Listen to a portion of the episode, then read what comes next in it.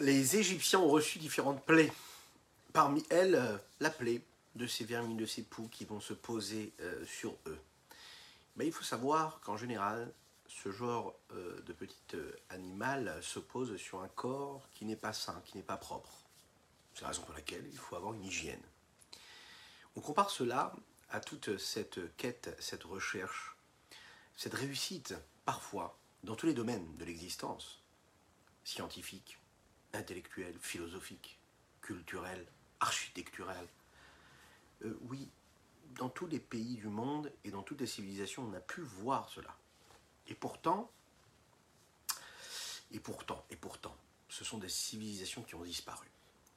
Toutes les forces qu'il y a du côté de l'impureté, elles existent, bien sûr, du côté de la sainteté. Et en fait, les forces de l'impureté se nourrissent des énergies qu'il y a dans la sainteté, à mauvais escient. À travers ces plaies-là, que les Égyptiens ont reçues, Dieu veut rappeler à l'homme quelle est sa mission sur Terre. Quelle est notre mission? Bonjour à toutes et à tous, infiniment heureux de vous retrouver en cette magnifique après-midi pour notre Tania du jour cette fois-ci. Du jour, d'aujourd'hui.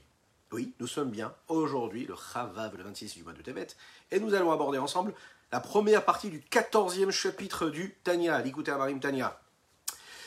Alors, euh, juste après ces quelques de Dengoun habituels,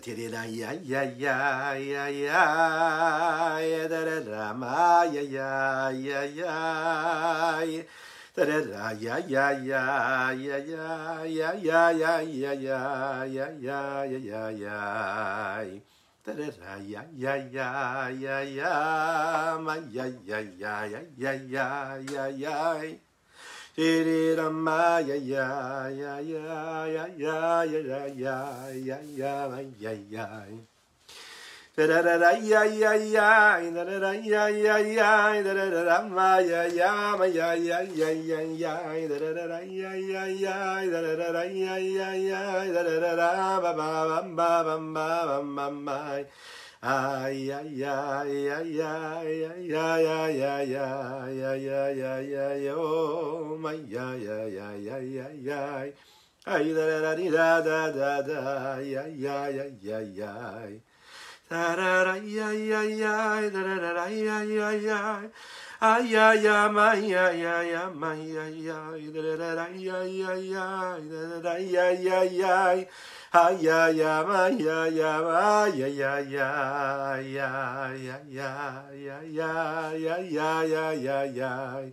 Ay, ay, ay, oh, ay, ay, ay, ay, ay, ay, ay. Ay, da, da, da, da, da, da, da, ma, ma, ma, ma.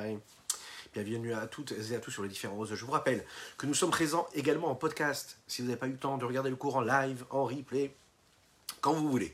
Sur Spotify, Deezer, iTunes également, vous avez tous les petits euh, détails, euh, normalement dans les commentaires, hein, ça dû apparaître, puis sur les, sur les différentes publications. Donc n'hésitez pas à partager, à liker et commenter cette publication, afin que nous soyons encore, encore, encore et toujours plus à étudier cette sainte Torah. Bon, on a différentes façons de se comporter. Et, on l'a bien compris, à travers ce chapitre 14, on va rentrer dans la pratique, dans notre vie quotidienne de tous les jours, afin de se rapprocher un petit peu plus de ce sujet-là qui est important, à savoir comment on se rapproche de ce Benoni, qui est dans ce combat permanent, qui a ce Yetzertov et ce Yetzera qui prennent leur place en lui, qui veulent maîtriser, gouverner ce territoire qui est cette petite ville, qui est ce que nous sommes, notre corps, notre ville, notre vie à nous. Le Mohar, Chalit à la lèvre. Nous avons parlé de la théorie. Oui, le cerveau est censé maîtriser le cœur. Et donc, tout ce que nous faisons, ce vers quoi nous tendons.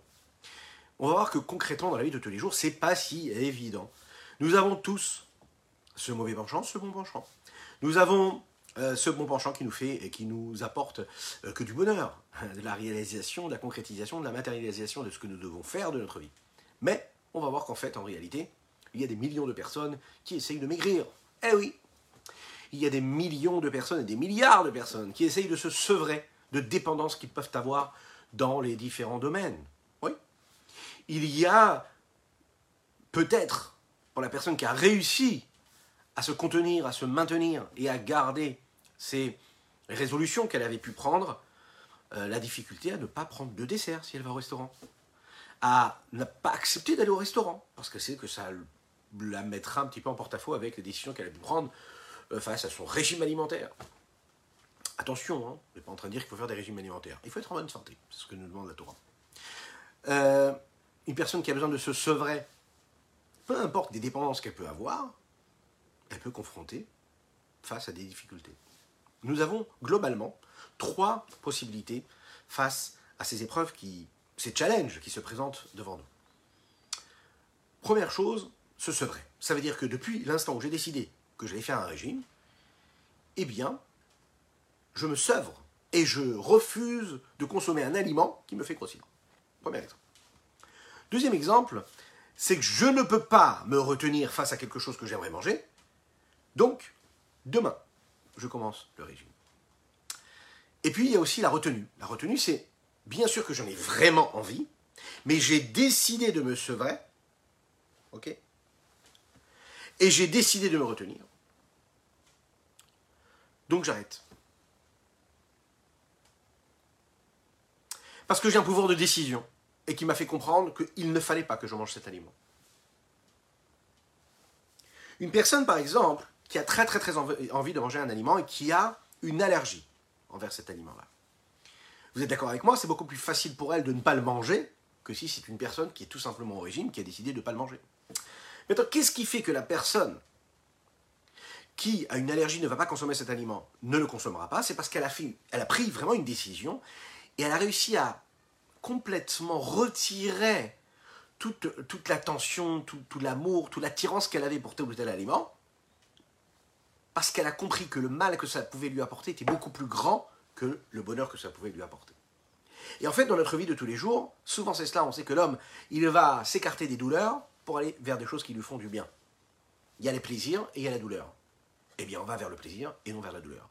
Et à chaque fois qu'on rangera dans un compartiment tel ou tel élément d'existence, tel, tel ou tel moment de vie, d'un côté ou de l'autre, eh bien on verra que notre vie suivra toujours cela.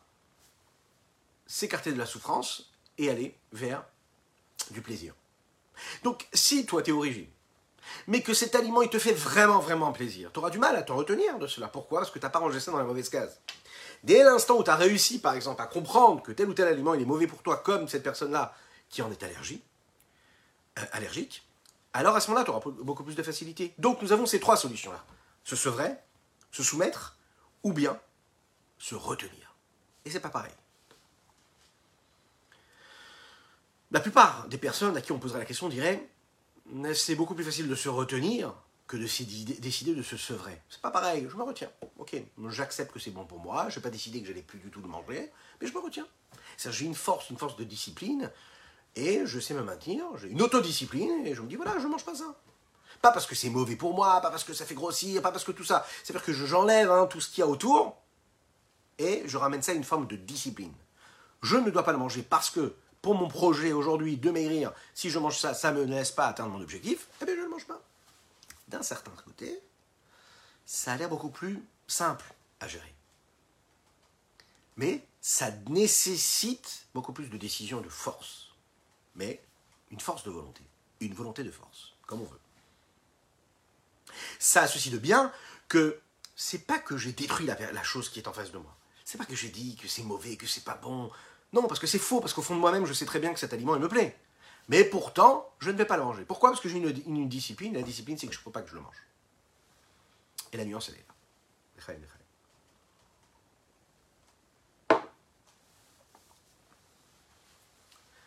Lorsqu'une personne, par exemple, se retrouve avec un entourage, on va continuer avec cet exemple-là qui est assez intéressant, qui nous fait comprendre un petit peu ce que c'est la dépendance et en même temps le fait que l'on puisse aussi, que nous avons les armes de se retenir. Et pour se retenir.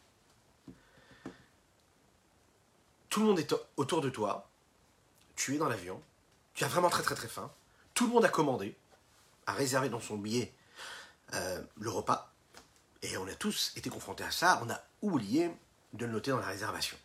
On n'a pas commandé le repas caché, par exemple. Tout le monde est en train de manger, et toi tu as faim. Alors, il y a trois façons de répondre à ce genre de situation. Première solution, c'est de se dire, moi pour moi je suis sevré. Autour de moi les gens ne mangent pas cachère, j'ai aucune envie. Ça ne me parle pas du tout, donc en fait, ça va, tout va bien pour moi. Il y a celui qui, non, je suis quand même tenté.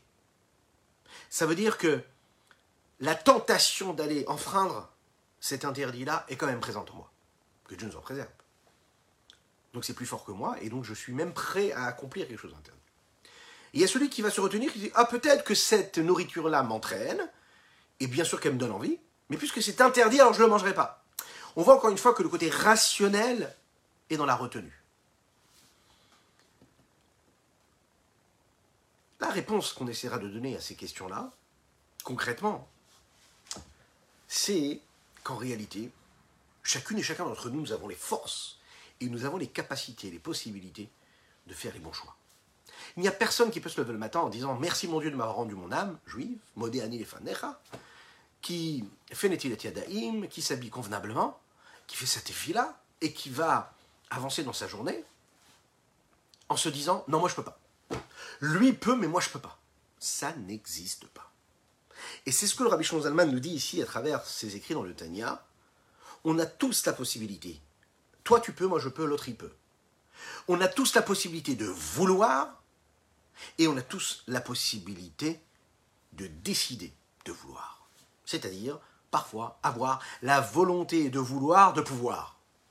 Comment? Nous allons voir tout de suite ensemble un petit aperçu de ces outils qui sont à notre portée.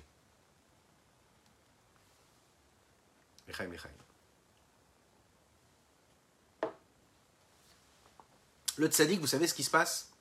Ben, le, tzaddik, lui, il a vécu cette période de sevrage. Il n'a plus de Yetzerara. C'est-à-dire qu'il est tellement bien sevré qu'il n'a même plus de désir, de plaisir qui serait interdit. Donc il n'est pas du tout attiré par cela. Et puisqu'il n'est pas attiré, il est donc sevré, puisqu'il est sevré, il n'est pas attiré. Le rachat, lui, il se soumet c'est trop tentant. Alors, il se soumet à son Yetzirah, son mauvais penchant, qui lui dit Va faire ce que tu peux pas faire, ce que tu dois pas faire. Et il va le faire. Le Benoni, lui, c'est celui qui est capable de se retenir. Ça veut dire, bien sûr qu'il est attiré quand le Yetzirah se développe et se déclare en lui, qui lui dit Hé, vas-y, ça te fera du plaisir, ça t'apportera quelque chose de bien. Bien sûr qu'il ressent le plaisir, le désir. Mais il se maîtrise, discipliné. Alors on se rapproche de qui d'après vous? Bon, on est d'accord on n'est pas tous ces tzadikim-là qui ont réussi à être sevrés complètement. On n'est pas non plus ces réchaïm, parce qu'on n'est pas toujours, toujours, toujours dans ses mains à être toujours tenté. On est quand même des hommes. On a compris que notre cerveau maîtrisait notre cœur.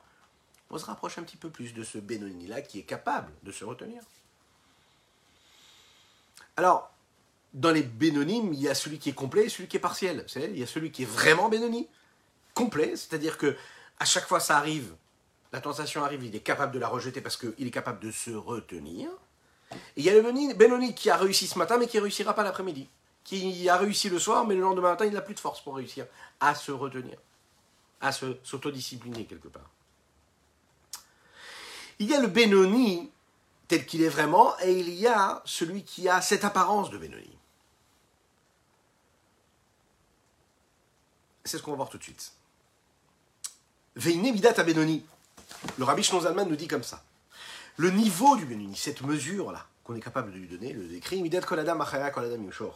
c'est un niveau après lequel l'homme, en général, doit aller et doit marcher. Chaque homme, à chaque instant de sa vie, à chaque moment de son existence, a la possibilité d'être dans cette démarche-là. Pas tout le monde mérite d'être un sadique et pas tout le monde peut être un sadique. Arriver à atteindre le niveau du tzaddik ne dépend pas parfois d'un effort ou d'une quantité d'efforts fournis, mais le fait d'être un tzaddik, ça fait partie aussi de la façon avec laquelle nous sommes nés, dans la construction de notre âme, dans l'essence même de ce dans l'ADN de notre âme. Il y en a un qui naît avec cela, il y en a un autre qui n'est pas avec cela. Le Benoni, de l'autre côté, c'est un homme normal. Il n'a pas une personnalité qui viendrait d'une forme et d'une espèce ou d'un gène particulier qui ne serait pas comme les hommes et les autres. Le Benoni, il est différent des autres dans le sens où en réalité le rachat, par exemple, lui, il se soumet complètement, nous l'avons dit. Mais c'est pas qu'il est, il est différent par rapport à à son essence, l'essence de son âme, ou bien de l'endroit dans lequel il se trouve, ou l'éducation dans laquelle il a, il a vécu, ou qu'on lui a donné, qu'on lui a inculqué. Mais en fait, le Benoni, c'est celui qui est capable d'utiliser tout potentiel qui se présente à lui qui se trouve dans chacune et chacun d'entre nous, c'est-à-dire cette capacité-là à assumer et assimiler une épreuve ou un challenge qui se présente devant nous, un objectif, et de se dire qu'est-ce que je peux faire avec ce qui m'est proposé maintenant, là où je suis, pour servir Dieu de la meilleure des manières. C'est la raison pour laquelle on dit que cette mida-là, cette vertu-là, c'est la vertu de chacun, de chacun d'entre nous. On est confronté à cela. On a cette possibilité. C'est celui qui ne faute pas, concrètement, ni dans l'action, ni dans la parole, ni dans la pensée. Asetov, il fait bien et il s'écarte du mal. Il se comporte toujours de la meilleure des façons et il choisit toujours d'accomplir ce qu'il doit accomplir du côté de la sainteté, de la pureté. Pourquoi Et il le dit ici. Qui a Benoni et non Esbara Parce que le Benoni, lui, ne rejette pas le mal. Ça veut dire quoi? Il n'a pas le dégoût du mal, comme par exemple le tzaddik pourrait l'avoir. Le tzaddik, puisqu'il n'a pas du tout de mal en lui, quand il voit du mal, il en est totalement dégoûté, puisque ça ne fait pas du tout partie des choses qu'il peut accepter. Pas qu'il les refuse, il ne peut même pas l'accepter. Quant au Benoni, lui, qui a en lui du mal, mais qui ne fait pas du mal, c'est-à-dire qu'il a un potentiel de mal, mais qu'il ne l'agit pas, il ne le, concrétise pas, lui n'est pas dégoûté par le mal. Juste, il le repousse. Chez Davar Amassour la lève. Le Benoni, lui, il est différent du rachat, par exemple, parce que le rachat, lui, il accomplit, il parle et il pense mal, mais pas dans les désirs de son cœur. Néanmoins, comme on l'a dit dans le chapitre précédent, le Benoni aussi peut arriver à cette situation où dans son cœur, il va aimer le bien et refuser et rejeter et haïr le mal. Le Ravadin Even Israël, dans ses explications du Tanya, l'explique bien ici, et il dit Velo Kalaitim Shanot. Shavot, pardon. Pas tous les moments sont les mêmes, sont, sont égaux. C'est-à-dire que c'est pas constant. C'est à des moments particuliers, il réussit quand il s'est bien préparé convenablement, comme par exemple quand on va lire le schéma, quand on va faire la tefila, que là, à ce moment-là, le Benoni, lui, peut avoir une réflexion profonde et diriger son cœur vers une forme d'unicité véritable.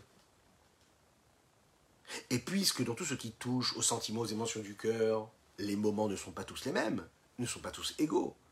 Donc on ne peut pas le décrire, le Benoni, comme étant quelqu'un qui rejette complètement le mal. Non, il est confronté parfois à des moments où le mal est quand même en lui. Et là, Sour Mera va à Setov. Il s'écarte du mal et il fait le bien.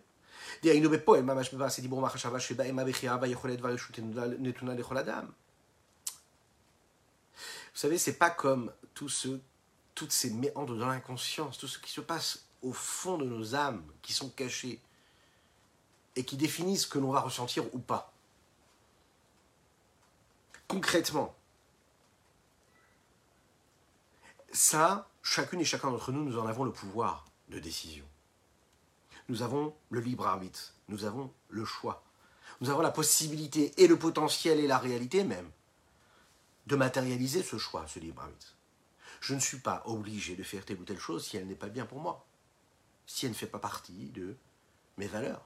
Je ne suis pas obligé de me soumettre. La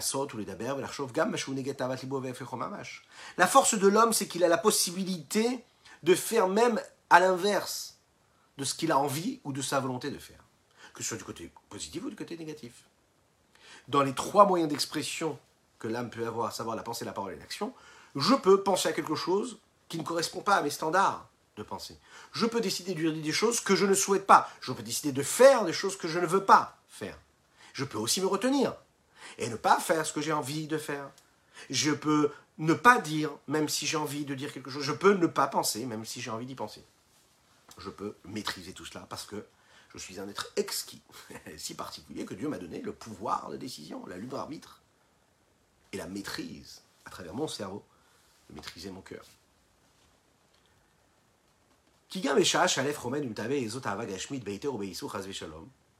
Même à un moment où le cœur, par exemple, désire et souhaite un plaisir matériel quelconque, que ce soit permis ou interdit, que Dieu nous en préserve, il peut se renforcer et il peut décider de faire en sorte que son da'at, sa conscience, s'en écarte complètement il peut décider de penser à autre chose, de mettre ça de côté. Il peut décider de ne pas y penser. Complètement. Comment est-ce qu'il va réussir à le faire? Bombre les libo en disant à son cœur sha'a achat. Je ne veux pas être un rachat même un seul instant. Voilà ce qu'il dit à son cœur. Son cœur le met devant la tentation. Il pourrait succomber à cette tentation, dans la parole, dans la pensée, dans l'action. Et lui, qu'est-ce qu'il lui répond? Ça devient un réflexe. C'est une arme qu'il a dans sa poche. Et il sort cette arme à chaque fois que le Yetzerara lui parle, lui dit Vas-y, sois tenté. Il lui répond Oh, même un instant, je ne veux pas être un rachat. Je ne veux pas être un rachat.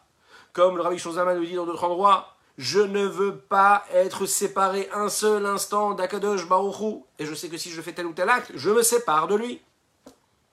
Et chacun et chacune d'entre nous, doit le savoir, le Rabbi Shlozaman le dit dans les mots. On a tous ça en nous. Il n'y a pas un seul juif qui a envie d'être séparé de Dieu, en réalité. Aucun juif veut et souhaite être séparé de Dieu. Donc si je fais telle ou telle chose, j'ai dit telle ou telle chose, ou je pense à telle ou telle chose, je peux être amené à être séparé de Dieu, je ne le ferai pas, parce que je ne veux pas être un rachat.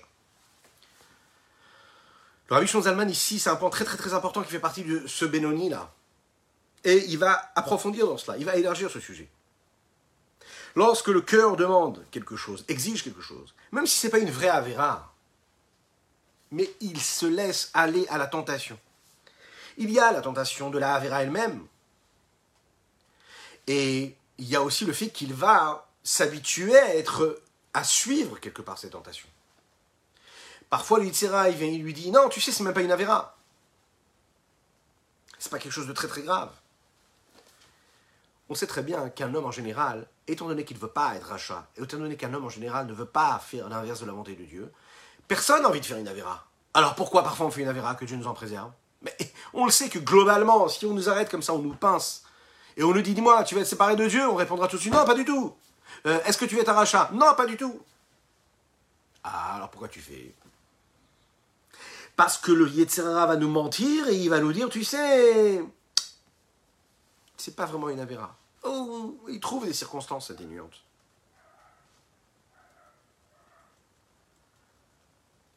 C'est la raison pour laquelle il faut avoir toujours cette réponse-là. De lui dire, je ne veux même pas être rachat un seul instant. Le, Yetzerara, il peut dire, comme ça à l'homme, il lui dit, tu sais, c'est pas grave si tu as cette tentation, tu fais ce qu'il faut pas faire. Ok, t'as pas le droit de le faire. Ok, je suis d'accord avec toi, tu sais, c'est pas bien. Hein. Mais là, c'est plus fort que toi. T'es tenté, il faut que tu, te laisses aller. C'est pas grave. Tu feras tchouva, tu redeviendras ce que tu étais avant après. De toute façon, c'est pas toi. Juste un moment, tu t'es égaré. Ce à quoi le Rabbi Zalman lui dit, il faut tout de suite lui répondre.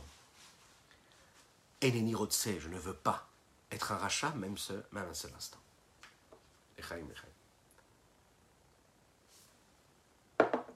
Maintenant, ça suffit pas. Pourquoi est-ce que je pourrais pas être un rachat un seul instant? Que Dieu nous en préserve. De la même manière qu'un homme, il peut être un sadique un seul instant, il pourrait être aussi un, rachat un seul instant. En fait, le Admorazaken ici rentre dans quelque chose de très particulier, de très profond en même temps. Il va nous expliquer qu'est-ce que ça veut dire ne pas être un rachat un seul instant.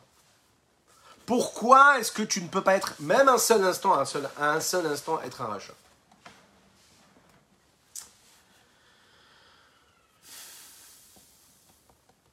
Alors nous, on, ne connaît que les belles voitures. Mais vous savez qu'il y a quelques années, on va dire il y a plus de 300 ans, il n'y avait pas de voiture. Alors qu'est-ce qu'il y avait? Il y avait des chevaux. Et puis il y avait derrière ces chevaux une charrette. Les routes n'étaient pas des routes, c'était souvent des chemins sinueux, pleins de boue lorsqu'il y avait des pluies, on l'imaginait bien, cette boue-là faisait en sorte que les roues des charrettes, eh ben, se, elles se bloquaient. Par une nuit d'hiver, assez froide, assez fraîche, les élèves du Baal Tov étaient assis dans le Beth Midrash, dans cette maison d'études-là, étudier la Torah. À l'extérieur, il faisait froid, il pleuvait. Mais à l'intérieur, la sensation était une sensation d'élévation, d'évolution, de connexion, de chaleur phénoménale. Il y avait cet esprit-là et cette ambiance de Gan Quand tout à coup entre un non-juif qui, pour, et par métier, avait de conduire ses chevaux avec sa charrette. Il arrive, il est plein de boue. Les élèves lèvent les yeux à surprise, ils disent Mais qu'est-ce qu'il fait ici? Qu'est-ce qu'il fait ici ce cocher? Il a vraiment envie de venir étudier avec nous. Dans quel état il est? D'où il vient? Il s'appelait Ivan. Cet Ivan-là, bien sûr, vous l'imaginez bien, n'avait pas l'intention de s'asseoir et de s'installer et étudier avec eux. Et pourtant, il était là, devant eux. Ivan a dit aux élèves comme ça Je suis pas loin, je suis avec mes chevaux, avec ma charrette. Et voilà que les roues sont rentrées dans cette boue-là, elles sont bloquées.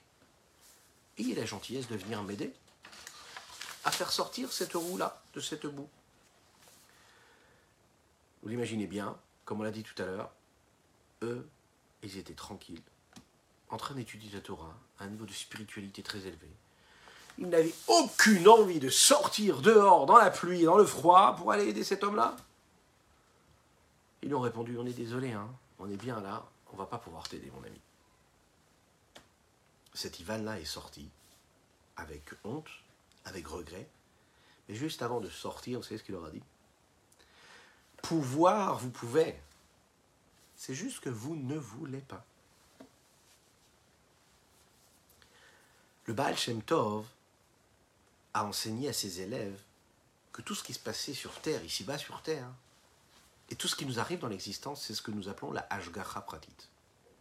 C'est que Dieu a décidé qu'à ce moment précis, on devait être face à cette situation. Peu importe, tu es sur la route, on t'a pas laissé passer en premier, tu as eu du mal à te garer, euh, on, t'a bloqué la route, tu es en voiture. Ça se passe pas bien, euh, tu as eu un problème, tu as eu un PV.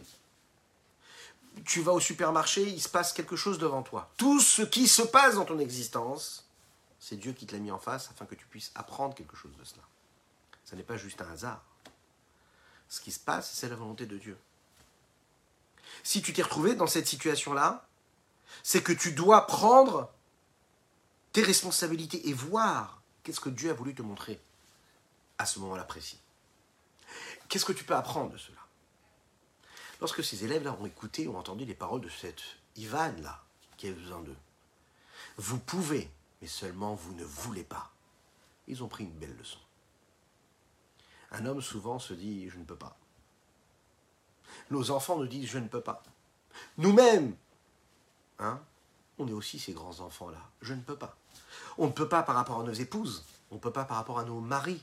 On ne peut pas par rapport à l'éducation qu'on a reçue. On ne peut pas par rapport au milieu social dans lequel on est. On ne peut pas par rapport à toutes les promesses qu'on s'est faites depuis qu'on est tout tout petit, par rapport à nos rêves et nos ambitions.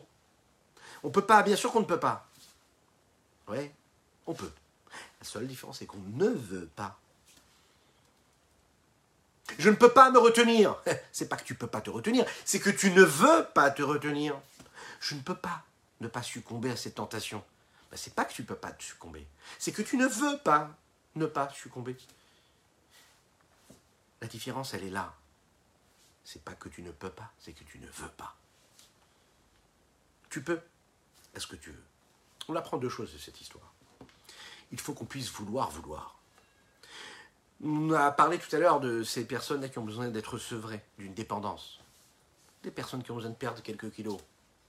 Je ne vise personne. Lorsqu'un homme décide, par exemple, de se mettre au régime, et d'un coup il se retrouve face à, cette tentation-là qui se présente devant lui, ça ne suffit pas de lui dire et de se dire, je peux me retenir. Parce que bien sûr que je peux, mais là j'ai pas envie de me retenir. Bien sûr que je peux me retenir. Hier j'ai réussi, mais là j'ai pas envie de me retenir. Pourquoi? Parce que vous savez ce qui se passe juste avant, juste après, pardon? Il y a une autre phrase qui dit comme ça. J'ai décidé maintenant de faire une petite parenthèse. Demain je recommence le régime. Qu'est-ce qui s'est passé à ce moment-là? Parce que j'ai fait dépendre ma vie, la décision que je suis en train de prendre, de ma volonté ou de mes capacités. J'ai fait dépendre ça de mes capacités, pas de ma volonté. Donc comme je peux m'arrêter maintenant, mais je pourrais recommencer demain. Mais si ma volonté, c'est que je ne dois pas succomber, eh bien la volonté fera que ce sera non. Pour pouvoir se retenir, hein, il faut et la possibilité et la volonté. La question qui se pose, c'est que, bien sûr qu'un homme, il peut arriver à une forme de maîtrise et de se retenir de toutes les tentations et les plaisirs que sont Yetzerara, son mauvais penchant, peut lui dicter. Mais souvent, il n'arrive pas à se retenir. On va dire même l'inverse. Parfois, c'est beaucoup plus facile de se soumettre à son Yetzerara et de faire ce qu'il nous demande que de s'arrêter, de ne pas faire ce qu'il nous demande. Qu'est-ce qui va arrêter l'homme dans ces moments critiques où il est face à la tentation? Le rabbi Shlomo de l'Iyadi, l'auteur du Tanya, nous donne ici un message qui est extraordinaire. Et tu peux, et tu veux accomplir la volonté de Dieu, et tu vas te retenir. Les chassidim le disent. Euh, c'est un proverbe chassidique. Un juif ne veut et ne peut se séparer de Dieu. Et puisque si tu es tenté maintenant et que tu tombes, tu vas te séparer de Dieu, et que toi tu ne veux pas et tu ne peux pas te séparer de Dieu, ta véritable volonté profonde en, tant que juif, tu te lèves avec ton âme divine, c'est d'être attaché à Dieu et de jamais couper aucun fil qui t'attache à lui. Donc tu vas pas succomber. Tu peux, tu veux et tu vas te retenir. Parce que tu en as les forces vous allez me dire, oui, mais c'est bien beau tout ça. Mais ça reste encore de la théorie. Parce que euh, tous les jours de notre vie, on s'en rend compte qu'on ne ressent pas toujours cette volonté. Et que le Yetzerara, il euh, tente de nous soumettre et de nous faire tomber. De lui montrer en réalité que sa propre volonté, ça n'est pas de faire la volonté de Dieu, mais de fauter. Ou parfois même de travestir la vérité, de nous dire non, tu sais pas, tu es en train de faire la volonté de Dieu. Ah, tu succombes. Mais qu'est-ce qui s'est passé au moment où tu succombes? Ah ben tu secondes parce que tu es faible, parce que tu as des circonstances atténuantes, parce que tu as des excuses.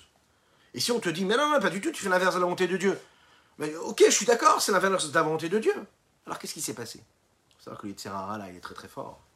Il réussit à nous faire croire qu'on est toujours attaché à Dieu, tout en faisant l'inverse de la volonté de Dieu. Il faut apprendre à le regarder. Il faut apprendre à le sentir arriver, lui, etc.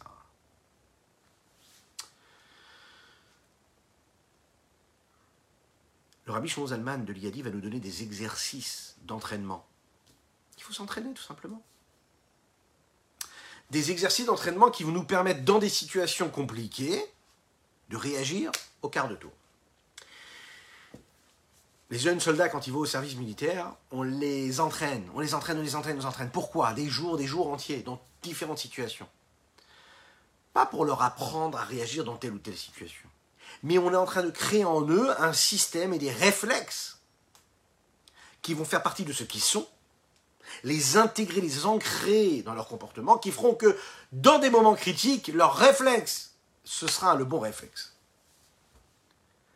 C'est pas qu'on les met face à différents choix et qu'on leur dit, tu sais, quand tu seras dans telle, telle situation d'urgence, tu auras la possibilité de faire ça et ça, et tu vas réfléchir, tu vas bien réfléchir à ce que tu dois faire. Non, on leur apprend à avoir un bon réflexe. Qu'est-ce que c'est le bon réflexe? Le bon réflexe, c'est que le verre tombe, hop, tu le ramasses avant qu'il tombe. Tu as aiguisé tes sens. Ouais, tu as les sens affûtés. Tu es prêt, tu es sur le fil, tu es aux aguets. Un juif, lui, ne doit pas être à la merci de ce que son Yetzirah, son mauvais penchant, peut le, mettre devant lui, mettre devant lui. Le juif doit être affûté. Ça veut dire quoi? Ça veut dire que face à toute situation, il est là pour quelque chose. Si je suis ici, je suis là pour quelque chose. Donc je ne peux pas me laisser tenter par ce qui se passe autour de moi. Je me lève le matin, j'ai quelque chose à faire de ma journée, j'ai une mission à accomplir. Mon existence, j'ai une mission à accomplir dans mon existence. Donc comme je suis en mission, eh ben, il peut rien m'arriver. Personne qui a une mission, d'accord? Elle n'a pas autre chose à penser que de sa mission à accomplir. Et la différence, elle est là. Le rabbi il vient nous dire ici, sache, qu'on va te donner des exercices d'entraînement à faire. Ouais. Tu peux faire ça chez toi, tu peux faire ça, tu n'as pas besoin d'aller à la salle de sport. Des exercices qui te permettront dans les cas d'urgence d'avoir les bons réflexes. Lorsque le Yetzera va venir te tenter et te demander de fauter, eh bien tu seras capable de lui répondre trois choses. Je ne veux pas fauter, parce que je ne veux pas me détacher de Dieu et parce que je suis juif je ne veux pas fauter, parce que je ne veux pas me couper de Dieu, parce que je suis juif. Une troisième fois, je ne veux pas fauter, parce que je ne veux pas me détacher de Dieu, et que je ne veux pas du tout, du tout le faire parce que je suis juif. Point. Si tu es capable de te le dire, alors ta première volonté, ta volonté constante et perpétuelle, ce sera ça. Elle va tout de suite se réveiller. Et tu vas tout de suite réussir à te retenir face à des épreuves aussi tentantes qu'elles puissent être. Le Rabbi Shlomo nous explique ici une idée. Et il nous dit, regarde, je n'ai pas envie de fauter. Mais quelle en est la raison? Parce que je ne veux pas me détacher de Dieu. Une avéra qui est l'inverse de la volonté de Dieu, et l'accomplissement de l'inverse de la volonté de Dieu me sépare de Dieu. Comme il est dit dans la Torah.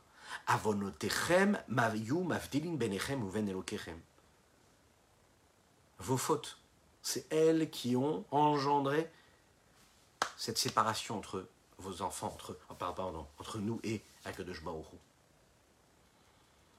D'un autre côté, positivement, c'est que chaque mitzvah nous attache à Dieu, nous relie à Dieu. Mitzvah milachon tzavta. Mitzvah, c'est un tzivouille, c'est un ordre, mais c'est aussi le moyen d'attachement à Dieu, de connexion lui. Donc, puisqu'il est dit à Mitzvotav, Dieu nous dit à chaque fois qu'on fait une mitzvah, je vous ai sanctifié par mes commandements, et que quand vous accomplissez mes commandements, vous êtes en train de vous attacher à nous, à moi, pardon. Et puisque moi, je n'ai pas envie de me détacher de Dieu, donc, en aucune façon et aucune manière, je ne voudrais fauter. Parce que je sais que si je faute, je me sépare de Dieu, mais je me coupe de Dieu. Ce qui nous amène à la troisième, à la troisième, euh, à la troisième phrase qu'il faut se dire. Je ne veux pas fauter parce que je ne veux pas me détacher de Dieu, parce que je suis juif. L'identité que j'ai, c'est-à-dire cette identité juive, elle nous dit quoi? Elle nous dit que ce qu'il y a de plus profond dans ma personnalité, c'est mon âme. La petite parcelle que Dieu a insufflée en moi lors de la création. J'ai en moi cette étincelle divine. J'ai en moi cette neshama, cette âme pure, qui, elle, de manière totalement naturelle, est attirée vers sa source première, qui est Dieu, l'infini, du Saint béni soit-il. Et donc elle ne peut pas se séparer de lui. C'est la raison pour laquelle même un homme qui est très très éloigné de la pratique pour le moment de la Torah et des mitzvot, il est prêt à donner sa vie pour Dieu. Et on l'a vu à travers l'histoire. Un homme qui n'a jamais été pratiquant, on lui dit convertis-toi à une autre religion, sinon on te tue. Il donne sa vie. Pourquoi est-ce qu'il donne sa vie? Parce qu'il ne veut pas se séparer de Dieu. Donc d'un côté, puisque j'ai pas envie de me séparer de Dieu, il n'y a pas un seul instant de ma vie qui m'appartienne à moi, si ce n'est pour accomplir la volonté de Dieu que j'ai pu faire ce qu'il fallait juste avant ou après ou pendant, c'est autre chose, c'est une autre histoire. Le seul juge, ça va être Dieu de savoir, lui, juger ce que j'ai fait de bien ou pas. chaque instant de ma vie, ça doit être quoi? D'être attaché à Dieu. Donc toutes mes décisions, toutes mes actions, toutes mes pensées, mes paroles sont dirigées dans cet état d'esprit-là. Et dans cette direction-là. Je suis sauvé de beaucoup de choses. Je laisse mon identité profonde s'exprimer peu importe ce que je fais ou pas. Alors vous savez, il y a celui qui va venir vous dire, eh, c'est mignon tout ce que tu nous dis là. Bien sûr qu'en tant que juif, j'ai pas envie de me séparer de Dieu. Bien sûr qu'en tant que juif, je n'ai pas envie de fauter. Mais dans la réalité, on voit que nous-mêmes, nous fautons. Que Dieu nous en préserve, mais on en est amené à ça. Et on voit que dans le peuple juif, il y a beaucoup de juifs qui fautent, qui ne se comportent pas du tout comme ils devraient se comporter. Malheureusement. Bah alors ça veut dire quoi? Ça veut dire qu'un homme et un juif peut fauter. Et juste avant, on a dit qu'un juif ne peut pas supporter fauter c'est détacher de Dieu. Mais alors comment ça se fait qu'il y a tellement de gens qui fautent? Malheureusement. La réponse, elle est comme ça. Si un homme faute, c'est pas la normalité qui faute. Un homme faute parce qu'il y a un vent de folie qui s'est emparé de lui. C'est pas toi qui as fauté. C'est quoi? C'est toi. Mais comment? Pour qui? Pourquoi? Pas parce que tu voulais te détacher de Dieu, parce qu'il y a un esprit de folie, un, vent de folie qui s'empare de l'homme. Un homme ne peut fauter que s'il y a un, grain de folie qui s'est emparé de lui. Il ne se maîtrise plus du tout. La vérité, c'est qu'un homme, un juif, ne peut pas fauter. Comme le Zohar le dit sur le pasuk Venefesh qui et une âme quand elle fautera. Kakadosh Baruch la Torah demande avec étonnement Venefesh qui t'écrita est-ce qu'une âme peut fauter? Est-ce qu'un juif il peut fauter quand il sait qui il est? Tu sais qui tu es, tu es une personne divine ici-bas sur terre. Comment tu peux être amené à fauter? Comment on peut être amené à fauter? Et le Zohar dit qu'en réalité, De la même manière, en fait, c'est comme ça qu'il faut l'expliquer, de la même manière que les animaux, eux, de manière totalement naturelle, même s'ils n'ont pas d'intellect pour analyser la dangerosité du feu, eh ben ils s'enfuient, ils ne restent pas à côté. Vous voyez? On sait que les animaux, par exemple, sentent ce qui se passe dans la nature. Même le plus grand scientifique ne savent pas ce qui va se passer dans quelques jours. Et les animaux, ils sont capables de partir, d'aller ailleurs, de quitter un territoire. C'est d'ailleurs souvent comme ça que les scientifiques savent qu'il va se passer et, et détectent qu'il va se passer quelque chose, naturellement. C'est un instinct. Ils savent que le feu, c'est dangereux pour eux et que ça peut les brûler. Ils s'en vont.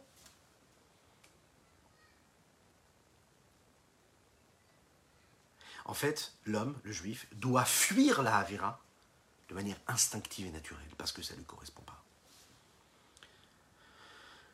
La raison pour laquelle on faute, c'est parce qu'on a une réponse. Et on dit non, c'est pas grave.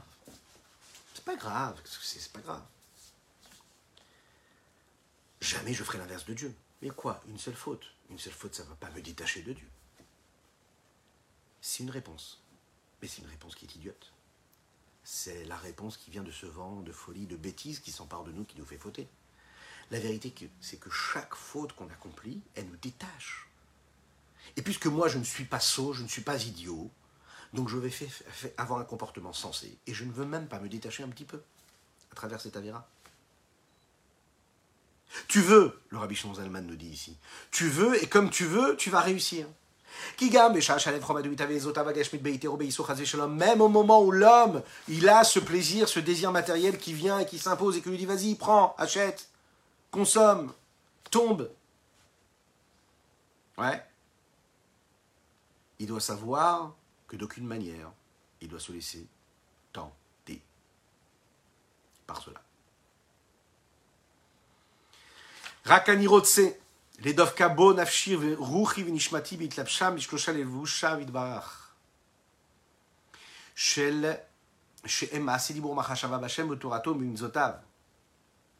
Je vérifie juste une chose, excusez-moi. Euh, où est-ce qu'on en était ici?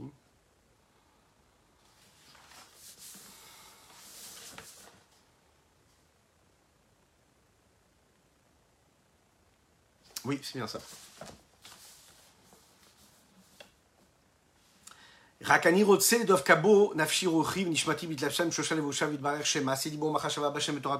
L'homme, la seule chose qu'il veut, c'est connecter, rattacher son âme, mais les différents aspects de son âme, les différents niveaux de son âme. Mon âme, mon esprit, mon souffle, ma neshama, nefesh, ruach, neshama. Comment? Parce qu'ils vont s'habiller à travers les trois vêtements qui sont à ma portée, à savoir la pensée, la parole et l'action. Et ici, on commence par l'action, Maasedi Mahashava. Bachem, dans Dieu Vetorato Mitzvotav, dans sa Torah et dans ses, ses commandements. Et cette volonté, elle provient de quoi? Mais Elle provient de cet amour caché qui est dans, le, dans mon cœur pour Dieu. Comme dans le cœur de, du peuple juif en général qui est appelé dans les Teilim par David Ameller, O Ave Shemecha, ceux qui aiment ton nom. On est tous ce peuple juif qui aime Dieu. Et dans ce peuple juif, il y a les tzadikim, il y a les neviim, les prophètes, il y a les grands de la génération, qui eux sont ceux qui aiment Dieu, de manière active. C'est-à-dire ce sentiment vivant qui vibre en chacune et chacun d'entre nous, à chaque instant. Tout le peuple juif est appelé aux cieux à Veshemecha, ça veut dire qu'il y a ceux qui aiment Dieu de manière active, comme les grands sadikim, comme les grands prophètes, comme les grands de la génération. Et il y a ceux qui aiment Dieu, mais qui sont considérés quand même ceux qui aiment Dieu, même s'ils fautent, parce qu'ils aiment Dieu de manière passive. C'est-à-dire, ils aiment Dieu en ne, faisant pas d'avéra parce qu'ils n'ont pas envie de se détacher de Dieu. C'est pas que tu aimes Dieu parce que tu veux rester avec Dieu, parce que tu aimes Dieu. Non, j'ai peur d'être détaché de Dieu. C'est quand même un niveau, hein. Mais c'est quand même un niveau qui est moindre à tel point que on sait que il y a des gens, par exemple, qui pendant toute leur vie ont méprisé, ont dénigré la Torah, et qui pourtant, dans les moments de leur vie critiques, là, vont reconnaître Dieu. Mais pendant toute leur vie, ça ne ça les importait pas du tout de savoir ce qu'ils devaient faire ou pas pour accomplir la Torah et la Mitzvot. Chacune et chacun d'entre nous, peu importe qui nous sommes, on fait partie de ces gens qui aiment Dieu. L'amour de Dieu, même quand elle n'est pas dévoilée dans ce monde-là, dans la vie de tous les jours, bien, il faut savoir qu'elle est en chacune et chacun d'entre nous. Cet amour ne se voit pas, ne se juge pas en fonction de ce que nous faisons, ou même dans ce à quoi nous pensons. Pourquoi? Parce que ça peut être testé uniquement dans un moment justement critique, d'urgence, où là, on te dit, attention, on va te détacher de Dieu, et là, on va voir que notre décision, ce sera justement de ne pas se détacher de Dieu.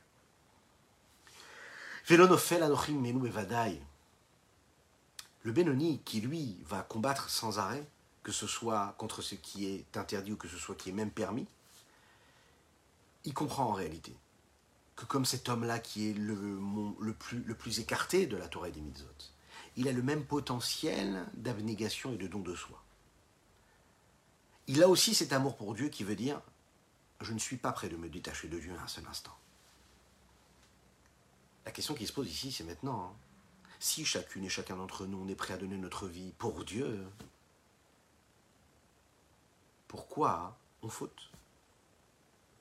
Alors il l'a dit ici, le rabbi Shimon Zalman, c'est l'esprit, le vent de folie qui arrive et qui s'empare de nous. Quel est l'essence de cette folie-là?